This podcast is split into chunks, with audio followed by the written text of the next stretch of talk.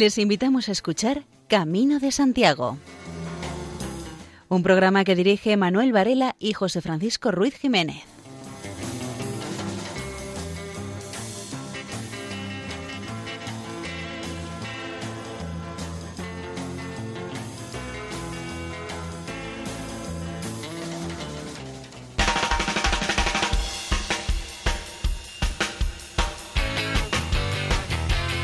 Muy buenas. Aquí empieza el espacio radiofónico dedicado a la temática jacobea. Tras unas semanas en las que se estuvieron emitiendo programas antiguos, renovamos la emisión habitual.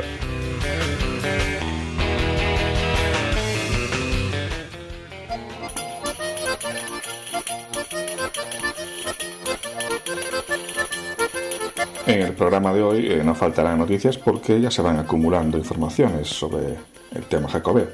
Tampoco faltarán comentarios, porque bastante gente se puso a reflexionar estas últimas semanas sobre el Camino de Santiago. Escucharemos también al deán de la Catedral de Compostelana, Segundo Pérez. Comenzamos.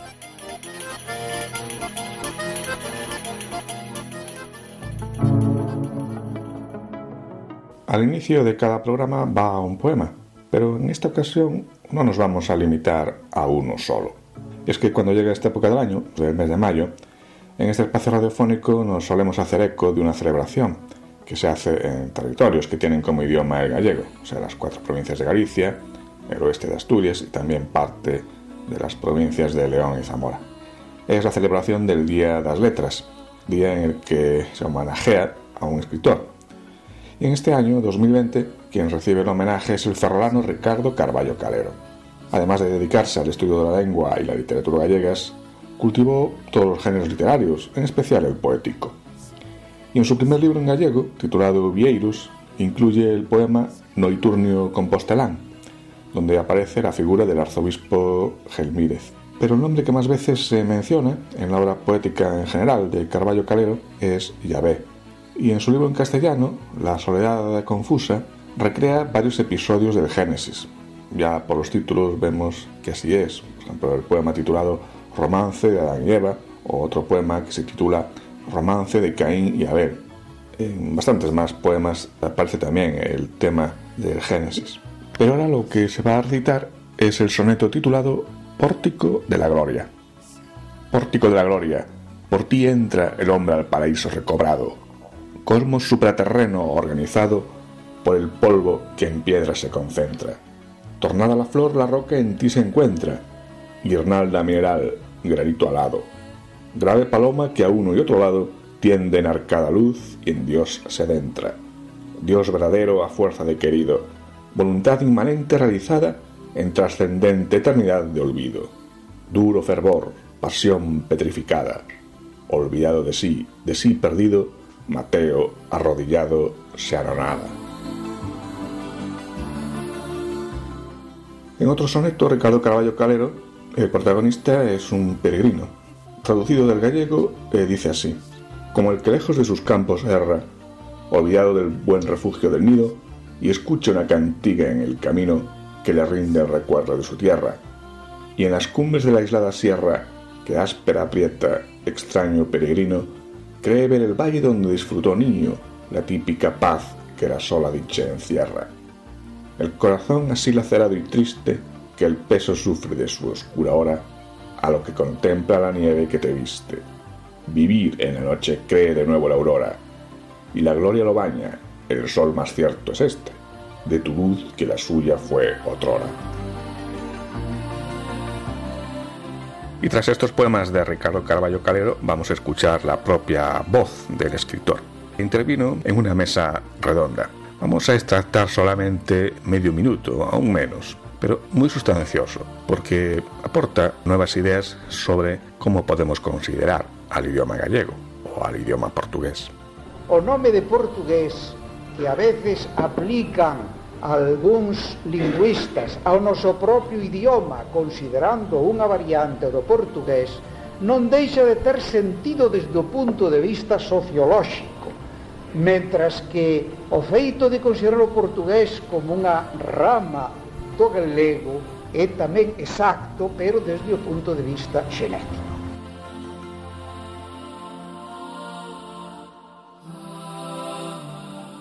Ricardo Carballo Calero falleció hace varios años porque es norma que la celebración de este Día de las Letras, 7 de mayo, se dedique a alguien que falleció hace por lo menos 10 años atrás. Pero ahora nos queremos referir a una escritora que fallecía hace unas pocas semanas. Es Luz Pozo Garza, una voz poética esencial en la poesía gallega del siglo XX. Y uno de sus libros es Códice Calistino. Sobre el motivo de titular así la obra, Luz Pozo Garza explicaba que había varias causas. Una, que ella es muy amiga de la cultura medieval y toda la poesía religiosa ocupaba una parte muy importante en sus gustos. Y otro motivo para poner a un libro suyo el título de Códice Calistino es que la obra de Luz Pozo Garza se localiza en Santiago de Compostela. Y tras este recuerdo a la poeta Luz Pozo Garza, vamos con un último poema. En este caso su autor es el fotógrafo y peregrino Ramón Fernández Fernández, de Ourense. El poema se titula El viejo roble del camino y hace referencia a esta pausa temporal en las peregrinaciones a Santiago de Compostela. El poema dice así: Pondré mi vieja mochila sobre mis hombros cansados y con más ilusión que nunca saldré para dejar mis huellas. Si esto que está sucediendo me deja volver a caminar, daré gracias a mucha gente y recordaré con cariño a todos los que ya no están. Cuando vuelva a caminar, iré junto al viejo roble, sabio, viejo y noble roble, con su mochila de siglos que me espera en el camino. Estaré bajo aquel roble que da sombra al camino, para cobijar peregrinos y esperar tu llegada.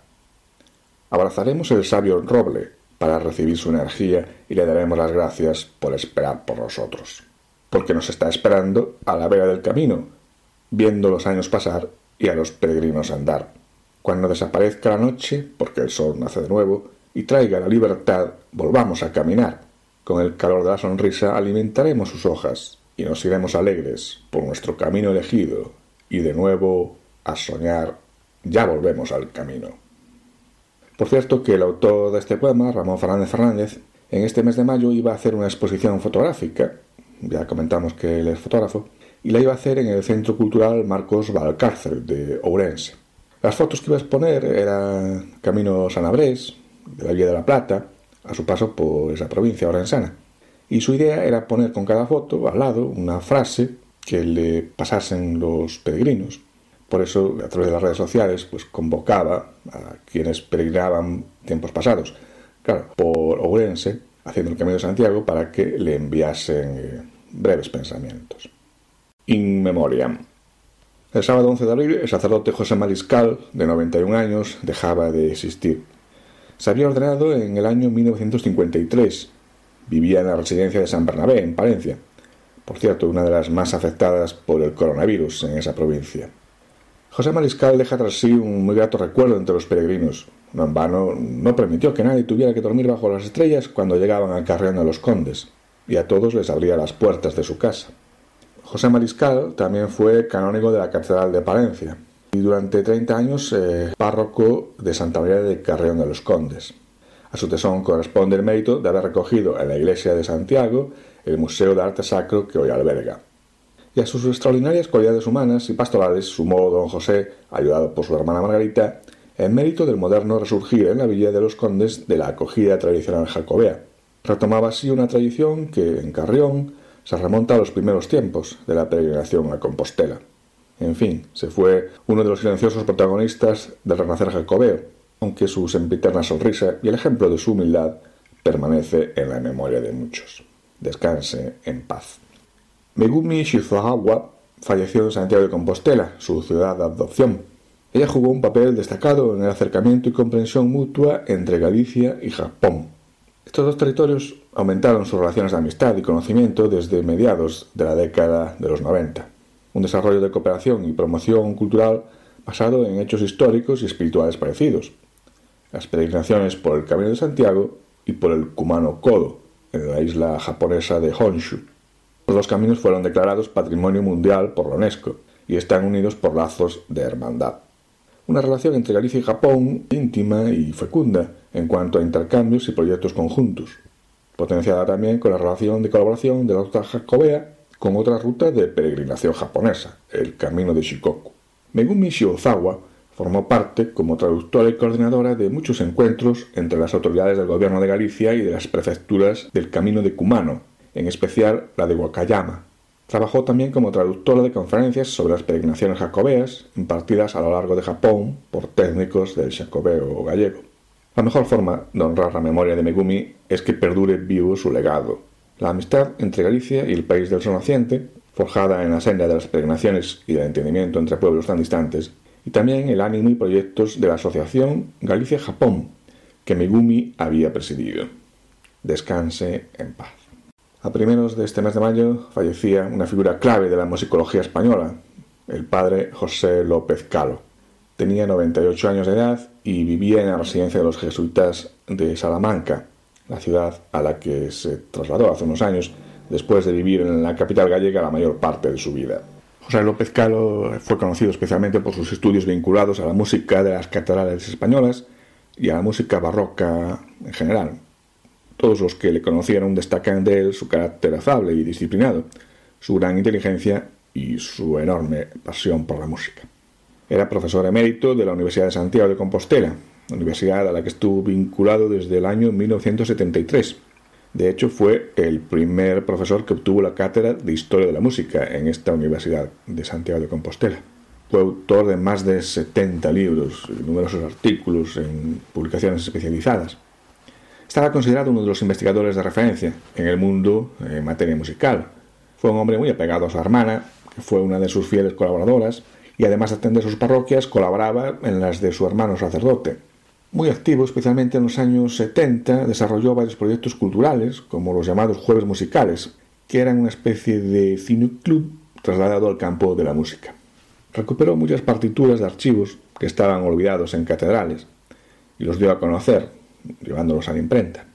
Además, estaba considerado como uno de los promotores de la reconstrucción de los instrumentos del Pórtico de la Gloria de la Catedral de Santiago.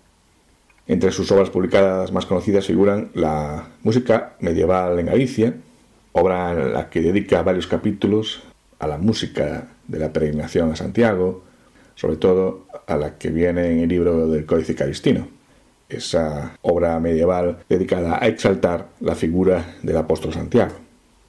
Precisamente en el libro La música medieval en Galicia vienen un par de singles y uno de ellos está dedicado al Códice Calistino y no podía faltar el tema musical que vamos a escuchar ahora, el Dum Pater Familias.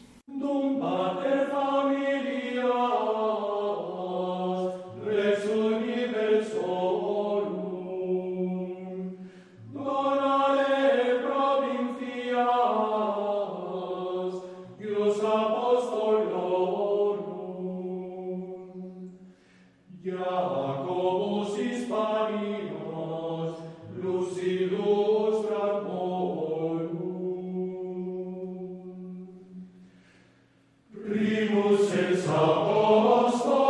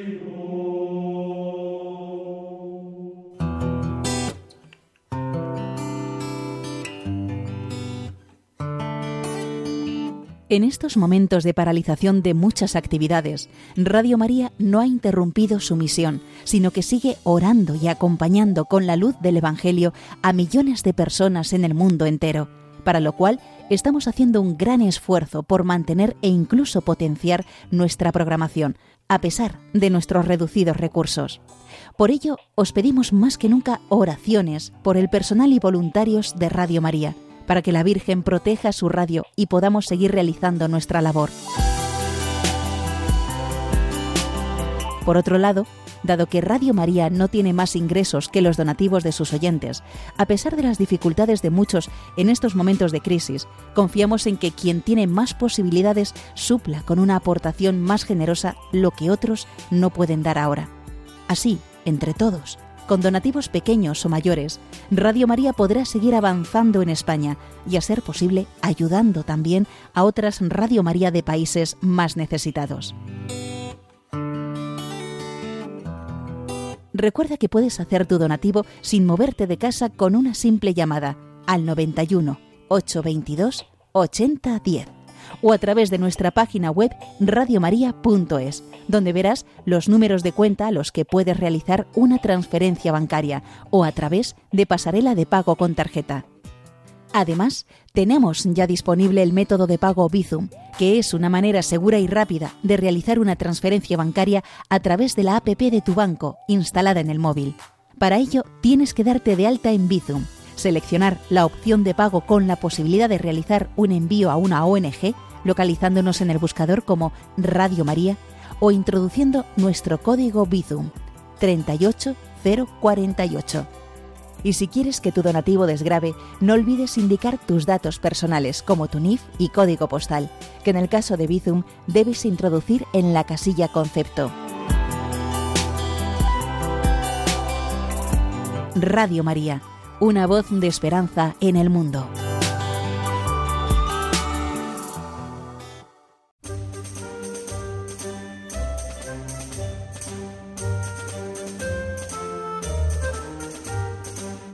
Reflexión sobre el camino desde el confinamiento. En la web de Fundación Jacobea escribe Ollana Trojaola la siguiente reflexión. El camino está en cuarentena y se prepara para recibirnos en un futuro. Cuando regresemos a él, daremos gracias de que esta situación que estamos viviendo en España, pero también en Irlanda y en todo el mundo, haya acabado. Estas fueron algunas palabras de la bendición peregrina que dio en directo el 28 de marzo el padre Eugene a través de la web desde la iglesia de Santiago de Dublín. Hay que mantener vivo el camino de alguna manera. Ollana dice que se mantiene activa físicamente, mentalmente, espiritualmente y emocionalmente. Y tiene varias maneras de vivir el camino. 1. Por redes sociales. La red de peregrinos es internacional, intercultural, multilingüe. Al principio hicimos seguimiento y ayudamos a muchos peregrinos que estando en el camino deberían de regresar inmediatamente a casa. Muchos tuvieron que dar casi media vuelta a España y al mundo para poder llegar a sus hogares. Nos volvimos expertos en buscar información actualizada de todo tipo de transporte. Así que ayudamos y orientamos a muchos peregrinos. También son muchos los que estamos compartiendo fotos, vídeos e información para hacer, digamos, el camino desde casa. Los peregrinos somos embajadores del camino, así que los que ya hemos ido seguimos colaborando con los que aún no lo han hecho, con aquellos que tuvieron que posponer su peregrinación. Nos apoyamos entre todos con mensajes de aliento, oraciones y sobre todo palabras de ánimo para seguir adelante. Peregrinación dentro de casa. Mi habitación, dice Ollana, Está en la segunda planta, lo que me permite subir y bajar escaleras sin salir a la calle. La ruta al salir de mi habitación ya me la conozco tan bien como algunas otras rutas del camino. Unos días la hago con la mochila al hombro y otros voy con la cesta de la ropa sucia. Comienzo mi ruta con tres escalones de calentamiento, una curva con estiramiento de dos pasos, 11 escalones de bajada para llegar a la primera planta, una curva que debo tener cuidado por el cruce con mis compañeros con los que convivo, porque no tengo barreras de paso a nivel en casa otros tres escalones más y los últimos 11 para llegar a la planta baja para un total de 28 escalones. Me organizo mi ruta diaria, mínimo 20 veces, o sea, más de 1000 escalones. Hay quienes dicen que si bajo 20 veces y subo otras 20 es como si no hubiese hecho nada, pero mis piernas no opinan lo mismo, sobre todo cuando me dan ganas de ir al baño y subo corriendo porque no hay árboles entre las escaleras. Si hace buen día me voy al rincón peregrino que tengo en casa, donde hay una concha hecha con paredes que me hizo mi padre en Navidades del año 2018. Un rincón especial con botas peregrinas y conchas del camino. Allí me siento, leo un libro, como una fruta o un bocadillo, escribo en mi diario, escucho y veo a los pajarillos, contacto con mis amistades peregrinas, que hay por todo el mundo, y que gracias a la tecnología puedo hablar con ellas como si estuviesen a mi lado. También pienso y me conecto conmigo misma espiritualmente. Otra opción es peregrinar, entre comillas, por mi pueblo. Me hace ilusión caminar con la mochila al hombro y sentirme en el camino. Hay poco tráfico y menos gente por la calle. La naturaleza también se ha dado cuenta y los animales se pasean tranquilamente. Se escuchan más pájaros, veo a más ardillas trepando por los árboles. Algún zorro despistado que me asusta cuando salta al pensar que le haré daño o varios conejos que se preparan para la Pascua. Lleno mi mochila de cosas que realmente necesito. El camino me ha enseñado a cargar lo indispensable y dejarlos por si acaso. No compro extras porque planifico bien lo que necesitaré de comida en las próximas dos semanas, ya que he organizado un calendario de menú peregrino y lo llevo bastante bien. A veces pasa algún amigo por casa o algún vecino y me regala un trozo de pastel que cocinó con los niños, un pan recién horneado, incluso alguna fruta o verdura de su jardín lo que me trae recuerdos de la solidaridad y amabilidad que he vivido en el camino. El Camino de Santiago no se ha ido, nos espera incondicionalmente, en silencio, para seguir grabando en sus recuerdos las experiencias vividas de todos los que formamos la familia peregrina. De momento yo me he amoldado y lo vivo de otra manera, con mucha ilusión.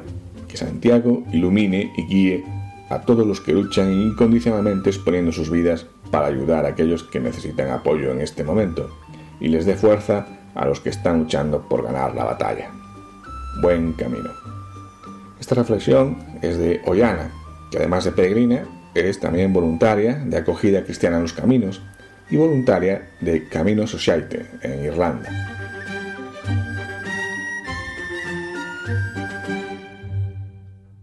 En los días previos a empezar el estado de alarma, la Fundación Juan March organizó una serie de conferencias sobre la Catedral de Santiago y el camino.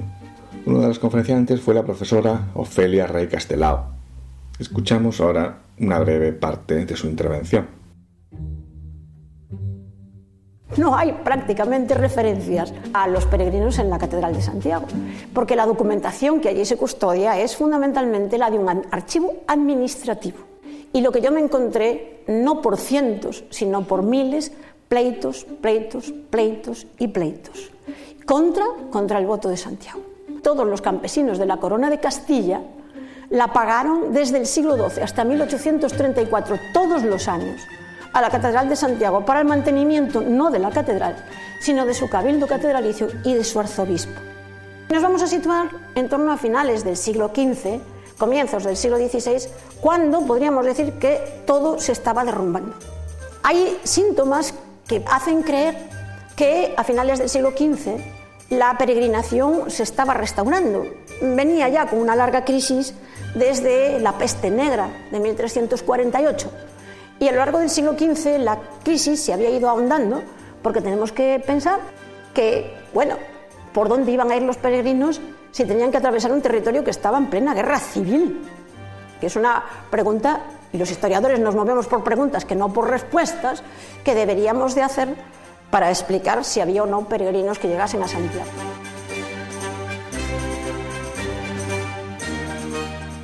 Reflexión sobre el camino desde el confinamiento. La siguiente reflexión es de Rosana Montano y empieza así. El camino de Santiago está solo, sin peregrinos que lo caminen, y seguramente que los extraña, a los peregrinos les queda el recurso de transitarlo a través de recuerdos y fotos de tantos lugares emblemáticos y de aquellos que no lo son, pero que a cada peregrino que ha pasado por allí le traerá recuerdos. Esos paisajes, amaneceres, atardeceres, ese color de las nubes y del cielo, esos compañeros de camino, esos lugareños que muchos de ellos no han recorrido el camino, pero que están ahí viendo pasar a tantos peregrinos y transmitiendo sus costumbres, historias. Ahora toca quedarse en casa y eso nos invita a reflexionar sobre el camino ese camino que tanto nos ha dado, tantos momentos vividos, personas conocidas en y por el camino. Hoy cobra más protagonismo que nunca esa frase alguna vez escuchada. Una vez hecho el camino físico, empieza a discurrir por tu interior, y allí donde tú estés se encuentra tu camino. Leemos titulares impensables un tiempo atrás, titulares como No hay peregrinos en el camino. Pero eso no es tan así. Es verdad que físicamente no lo podemos transitar, pero el camino que no ha vivido intensamente está vivo dentro de uno mismo. Sería bueno que cuando pase esta realidad que nos toca vivir a la humanidad, al regresar al camino de Santiago sea aún más espiritual, donde siempre se viva la solidaridad, la acogida, la enseñanza diaria, el compañerismo, el respeto y el agradecimiento, dejándonos hacer por el camino. Y es que lamentablemente todos a veces no se comprendía y no se vivía así el camino, porque a veces simplemente se iba al camino, por ejemplo, a hacer kilómetros. Esta pandemia pasará y nos dejará profundas enseñanzas sobre cómo vivimos, trabajamos y, ¿por qué no?, cómo y por qué vamos al camino. Y recordar que el Camino de Santiago no son solamente los días recorridos en la ruta, porque quizás eso nos hace perder de vista la importancia de la peregrinación. En el camino vamos tejiendo lazos de amistad, encuentro con otros peregrinos, y al regresar a nuestra casa, nuestra vida cotidiana, saber que el camino sigue en nuestro diario vivir. Y también preguntarnos, ¿estamos actuando como verdaderos peregrinos? Una de las vivencias del Camino de Santiago es que en el camino somos todos peregrinos. Todos, o casi todos, tenemos un mismo objetivo. No hay distinciones. Nos iguala y hoy el coronavirus nos hace actuar igual, todos protegiéndonos de esta pandemia, cada uno en su casa, con mayor o menor bienestar, tratando de sobrellevar la cuarentena. En los albergues del Camino de Santiago se acoge a los peregrinos que llegan, con sus miradas hondas y profundas, escuchando sus motivaciones, sus sueños, tratando de aliviar sus dolores, no solo físicos. Se hace el camino por motivos muy diversos, todos ellos llegan al alma de quien los escucha.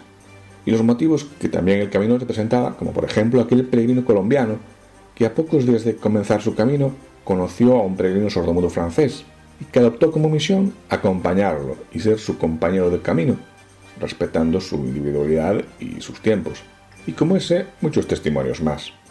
Hoy el camino está en nuestras casas, Hoy podemos decir que somos los hospitaleros de este albergue. Tenemos que cuidar la higiene, preparar la comida, limpiar los ambientes, dar esa palabra de aliento a quienes comparten nuestra casa.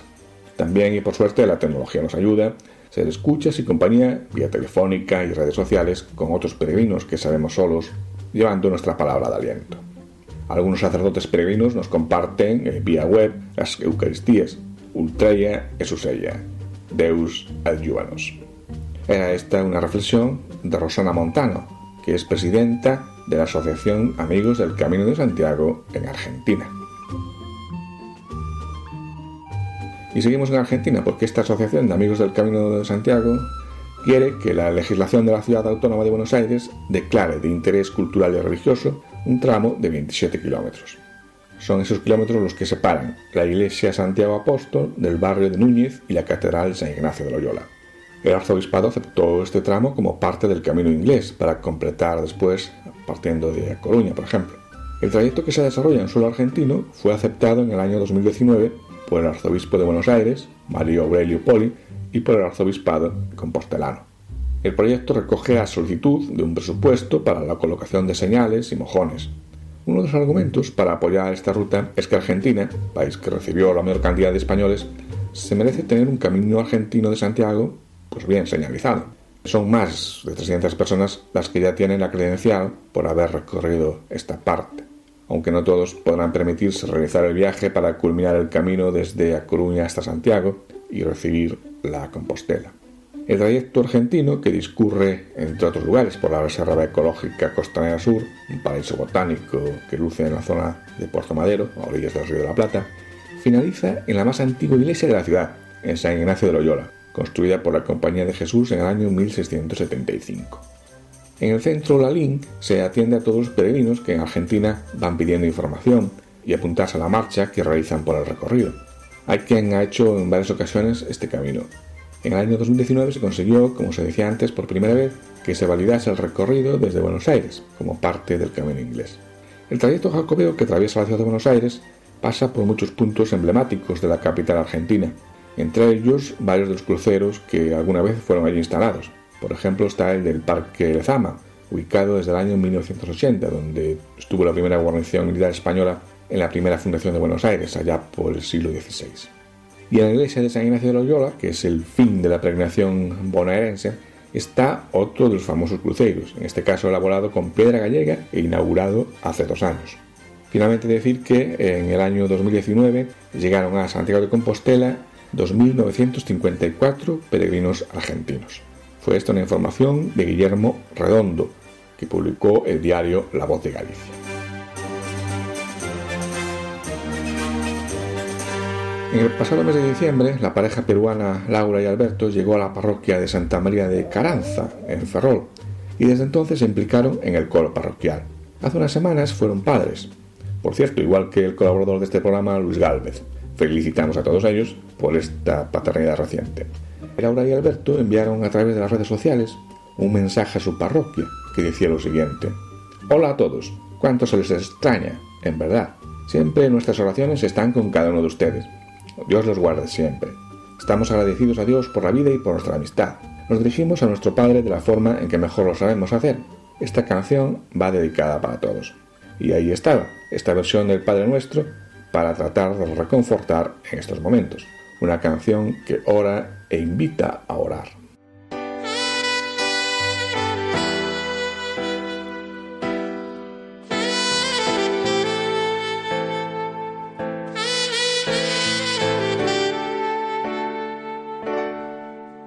Padre nuestro que estás en la tierra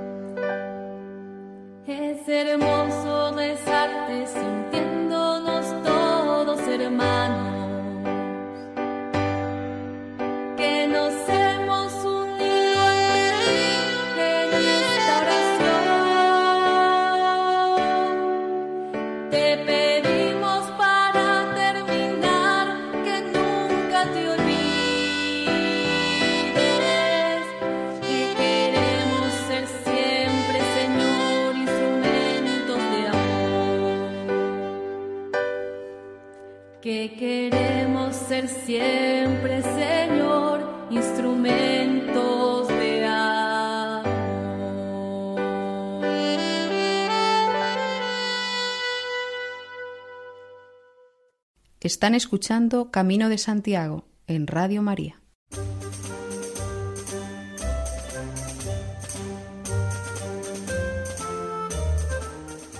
Santiago de Compostela acuñó moneda. Lo hizo durante el obispado de Diego Peláez, en tiempos de la construcción de la basílica. Lo hizo también bajo el pontificado de Diego de Germírez. Y lo hace hoy. Bueno, realmente ya no hay una ceca en la rúa Moeda Bella, que en castellano sería calle Moneda Vieja. El billete que se imprime tiene un valor de 0 euros y no es de curso legal. Pero, como ocurría en el siglo XII, hay monedas que llevan la leyenda Jacobi y motivos de carácter jacobeo. El billete del camino forma parte de una gran colección numismática que se creó allá por el año 2015 en Francia, gracias a la idea de Richard Pey, que dio una serie de billetes representando un monumento, una vista, un museo. En Galicia, el primer motivo ha sido el Camino de Santiago. Ya se han vendido bastantes eh, billetes en apenas unos meses. Los españoles no conocen demasiado este billete, que sí ya tienen, por ejemplo, franceses y alemanes. Y es que por Europa se ha convertido en un objeto de colección y en un recuerdo de la peregrinación, aunque también se usa como regalo para amigos y familiares. Se puede adquirir este billete del camino en la web santiagodecompostela.me. La idea es ampliar la distribución del billete por estancos del territorio gallego, especialmente en aquellas zonas relacionadas con el camino, desde Piedrafita hasta Santiago, desde Camilla hacia el norte y desde Coruña y Ribadeo hacia el sur. Santiago pues vuelve a acuñar moneda muchos siglos después. Bueno, realmente los billetes se hacen en cooperación con una imprenta en París, que es la que produce moneda real. Por eso tienen las marcas de agua, las bandas de cobre e impresión simultánea, hologramas, registros transparentes y fondos de seguridad. En fin, todas las características que tiene un billete de euro, pero le falta una, que su valor es de 0 euros.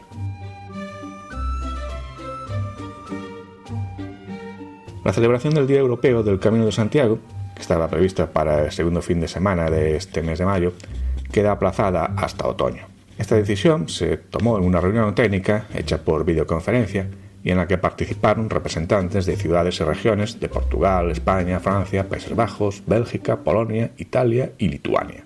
Esta celebración del Día Europeo del Camino de Santiago empezó el año pasado tras una propuesta hecha por Asturias. La primera edición tuvo lugar en octubre, con la organización de más de 50 actos simultáneos en distintos países europeos. Incluían visitas guiadas por diferentes tramos de la ruta jacobea, espectáculos musicales, escénicos. Además de analizar la situación del Camino de Santiago en la situación de crisis sanitaria, en la reunión se decidió reforzar la Federación Europea, porque la idea es reorganizar su funcionamiento e impulsar su actividad en vísperas de la celebración del Año Santo 2021 y es también el décimo aniversario de esta organización. Esta Fundación Europea es el organismo que gestiona el Camino de Santiago en tanto que itinerario cultural europeo ante la Unión Europea. Impulsa programas y proyectos de estudio, difusión y divulgación del itinerario jacobeo. Otro acto que cambia sus fechas de mayo a otoño es el duodécimo Congreso Internacional de Asociaciones Jacobeas. Este congreso lo organiza la Federación Española. Iba a ser en Madrid, eh, como decíamos, en mayo, pero ahora se traslada hasta otoño momento en el que habrá oportunidad, como foro que es este Congreso, para, superando los matices, que todos los devotos del apóstol y amantes del camino debatan la situación aportando propuestas valientes, sensatas y serias. Acaba de aparecer el último número de la revista Compostela, que es el órgano oficial de la Archicofradía Universal del Apóstol Santiago, es un número especial que recoge las actas del quinto Encuentro Mundial de Cofradías del Apóstol y Asociaciones del Camino de Santiago. Este encuentro de cofradías eh, tuvo lugar el pasado 6 de marzo en Santiago de Compostela. Y lo organizaba, como decimos, la Archicofradía Universal del Apóstol Santiago en colaboración con la Junta de Galicia. Y la idea era preparar la celebración del Año Santo Compostelano 2021 el acto inaugural, el pasado 6 de marzo, contó con la presencia del consejero de Cultura, Román Rodríguez, y del alcalde de Santiago de Compostela, José Antonio Sánchez Bugallo, que acompañaban al presidente de la Archicofradía, Ángel González Fernández. El acto estuvo presidido por Monseñor Julián Barrio Barrio, que además fue el encargado de pronunciar la conferencia inaugural, que llevaba el título de La Archicofradía del Apóstol Santiago y el Año Santo 2021. Dos fueron las ponencias magistrales impartidas por los profesores Domingo González Lopo y José Manuel García Iglesias, que trataban temas de las cofradías tras el Concilio de Trento y el arte y cultura en el Camino de Santiago. También hubo un panel titulado El Camino de Santiago como vertebrador de Europa, que reunió a especialistas en el camino de diferentes países europeos, aportando desde ellos su particular visión del camino. Representantes de distintas entidades que tendrán un relevante papel en la celebración del Año Santo 2021 participaron en otro panel y aportaron su visión de lo que será este Año Santo y de cómo lo afrontarán desde sus respectivas instituciones. Este encuentro se había concebido especialmente como espacio de intercambio para las cofradías y asociaciones jacobeas, y realmente ellas fueron las protagonistas del tercer panel que se dedicó a las labores ordinarias de estas cofradías y a sus iniciativas extraordinarias para el próximo año santo. También hubo espacio para la exposición de iniciativas y experiencias que los asistentes creyeron interesantes transmitir a los demás participantes del encuentro. En el momento en que se celebraba este encuentro, la situación de crisis sanitaria ya empezaba a ser grave en distintos puntos de Europa e impidió que desde Italia se desplazase Linda Guisoni, subsecretaria para los laicos del correspondiente dicasterio pontificio. Pero, amablemente, Linda Guisoni envió a la organización del encuentro su conferencia. Se titulaba La implicación de las organizaciones de laicos en la promoción de acontecimientos como el Año Santo Jacobeo. Esta conferencia fue sumamente valorada por todos los presentes y como decíamos al principio, ahora puede ser también valorada por todos los lectores del último número de la revista Compostela.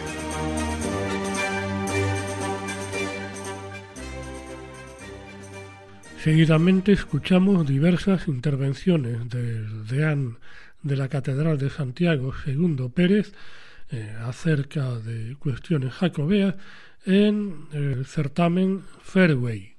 Nos habla de los nuevos caminos de Santiago. Ha habido, yo creo que hoy menos, gracias a Dios, pues asociaciones y grupos donde pues lo importante es el camino. La catedral es el camino, la meta es no sé qué. Un día un grupo determinado fueron a ver al presidente de la Junta. Y lo cito porque me llamó la atención. Y entonces el presidente me llamó y me dijo, mira, aquí han venido esto, esto, esto. Pero para esto Santiago es un punto de paso. Esto no tiene nada que ver. Y le dije yo, ay, menos mal que es el segundo que se da cuenta de esto. Porque el primero hace mucho tiempo que he sido yo y he tenido enfrentamientos y están contra mí porque resulta que ese no es el fin del camino para nada. Y por lo tanto, Gracias a Dios que usted se dio cuenta. A la primera. En eso quiero decir que en el tema de los caminos y de los diseños de los caminos, al primer lugar que van no es a la asociación, al primer lugar que van es a la catedral, para que les reconozcan que van a sellarles, etc. Y algunos que, he visto aquí, pues ustedes saben que han venido para que la catedral reconozca que pasa por su municipio y no sé qué, no sé cuánto. Eso no podemos hacerlo. Es decir, yo creo que tenemos que hacerlo de acuerdo con lo que la institución civil diga sobre criterios objetivos. Y los criterios objetivos, por ejemplo, el camino inglés, y el camino inglés se le debe al cabildo, ¿eh? no a ninguna otra asociación, a ninguna, porque precisamente ellos vinieron, vinieron de Coruña, vinieron de Inglaterra, y les dije, no, miren, ustedes tienen que justificar documentalmente esto. Yo les prometo que lo llevo al cabildo y en el momento en que el cabildo lo apruebe, y efectivamente, quien lo aprobó fue el Cabildo, se le pasó al Ayuntamiento de La Coruña con un cierto privilegio, que fui yo el culpable, pero que bueno, que lo aprobó el Cabildo, se le pasó al arzobispo, etcétera. Por lo tanto, eh, ahí está, no tiene más secreto. Y lo mismo podemos decir de Portugal. De Portugal en este momento hay la petición de un camino, un camino de Braga a Santiago, pasando por la Estrada. Pero resulta que yo, las primeras veces que han venido, pues yo les dije, mire, eso tienen ustedes que hablarlo allá en Portugal y háblenlo con, con el Chacobé y no sé qué. Porque si no tienen que traer documentos, pues los han traído. Entonces yo les dije, tienen ustedes que hacer un expediente con los documentos. Y entonces ahí, cuando hay eso, yo creo que es el criterio objetivo. Y los otros que se les dice que no, se van muy enfadados, pero yo qué les voy a hacer. No ese es el, el modo. Eh, sabe que hemos tenido siempre una relación muy cordial en ese sentido. Yo, cuando viene uno que ve, que ve, mira, tiene que ir usted allí. Este no es el lugar, yo no le puedo hacer esto, tiene que ir usted allí. Y yo creo que en eso se han dado muchos pasos, pero hay que dar más. En el sentido de que también es de agradecer de los municipios que ha habido un acuerdo de decir que la dimensión trascendente o la dimensión religiosa no puede quedar así una simple cosa teórica. Segundo Pérez se refiere a la religiosidad popular. Ese es un fenómeno que no va atrás, sino que ya Peter Berger y otros eh, sociólogos de la religión decían, esto de la religión se acaba pronto, ¿eh? esto ya con la ilustración ya le dieron el primer golpe y el segundo ya se acaba enseguida. Y no salió así, sino al contrario. Pero lo que sucede es que la vuelta a lo religioso y a esa vivencia no es aquella que quisieran los jerarcas católicos, no es esa. Pero no cabe duda de que las personas, cuando parten de ese camino, están en, en una situación de acoger esa realidad que yo hace unos años, haciéndole un comentario a un poeta mallorquín, le puse el título a mi artículo, La trascendencia tiene nombre. La trascendencia no es un sentimiento vacío, no. La trascendencia tiene nombre en cuanto que cada uno le va poniendo su experiencia en ese caminar. Y eso es lo maravilloso de la peregrinación antes y ahora y después. Están ustedes en la sintonía de Radio María. Segundo Pérez, deán de la Catedral de Santiago, nos habla acerca de los signos externos. La peregrinación tiene un aspecto cultural, llamamos cultural por entendernos, que es la llegada, el abrazo, los signos externos. Yo ahí soy muy partidario de que no debemos de suprimir signos, porque los signos expresan lo que son los sentimientos y las vivencias que nosotros expresamos de alguna manera. Y a cualquier santuario que vamos o en cualquier lugar hay el tocar el santo, el tener... Todo eso son dimensiones antropológicas que descubren el sentido espiritual, en definitiva, de lo que es la antropología humana. En este sentido, nosotros creo que nos esforzamos por atender y acoger a los peregrinos lo mejor que podemos. ¿Dónde? Yo les puedo decir, ¿usted de dónde es? pues mire, en su alberga hay chinches. ¿Usted de dónde es? Pues mire, en su alberga hay una señora que acoge muy bien. ¿Por qué? Porque los peregrinos lo cuentan todo, con razón. Y entonces, bueno, pues hay cosas mejores y cosas que se podrían mejorar. Bueno, pero hay otro fenómeno, otro aspecto, que esto es lo que nosotros en la programación que tenemos hacia el Año Santo 2021, que es el aspecto cultural.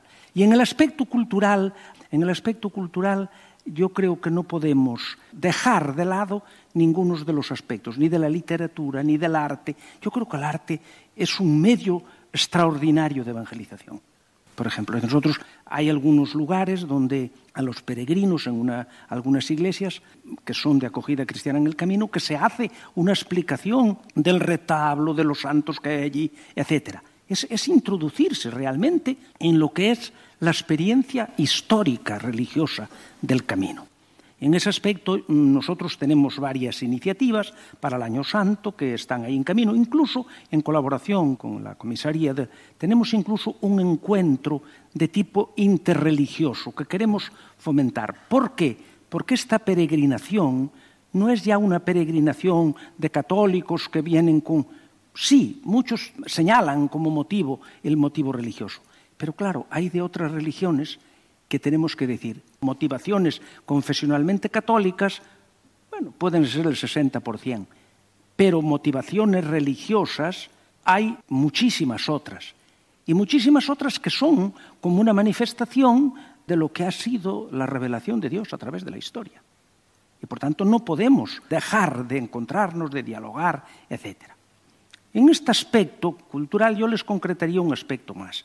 Y es que, y por último, el último aspecto que me parece a mí que Segundo Pérez, deán de la Catedral de Santiago, nos habla de la necesidad de que no se pierda el sentido genuino del camino.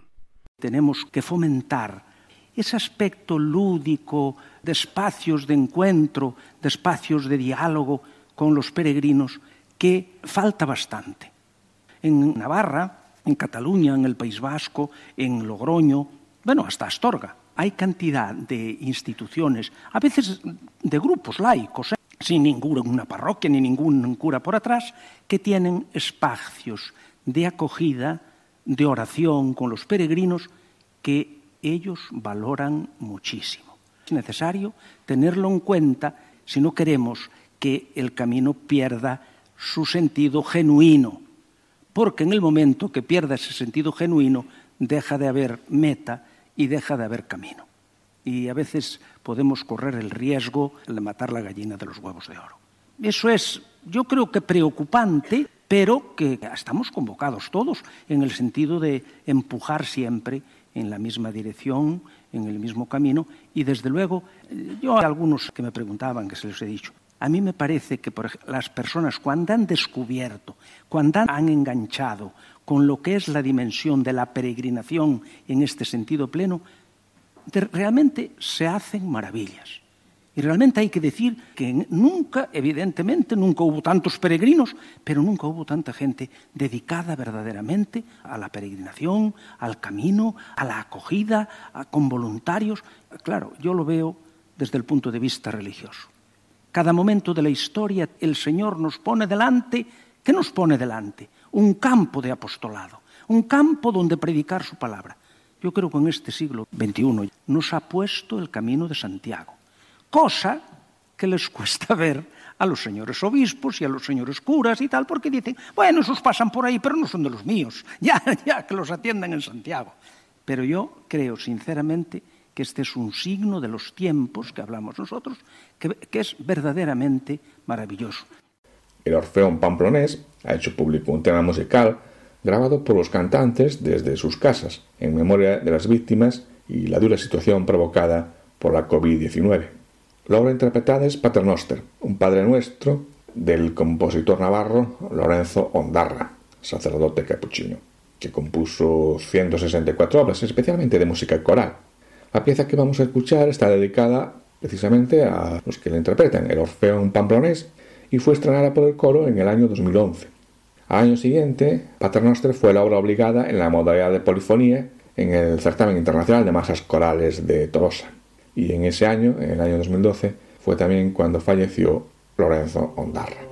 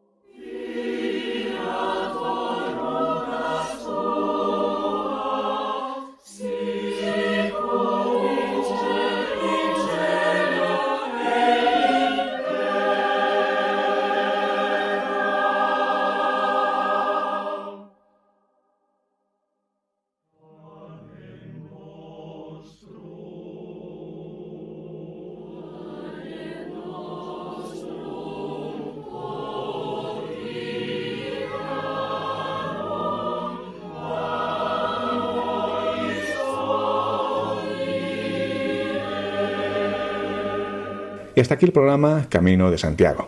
Antes de despedirnos, recordamos que para contactar con nosotros pueden dirigir un correo electrónico a la siguiente dirección: camino de Santiago. Y como os decíamos, nos despedimos ya de todos ustedes hasta dentro de 14 días. Muy buenas.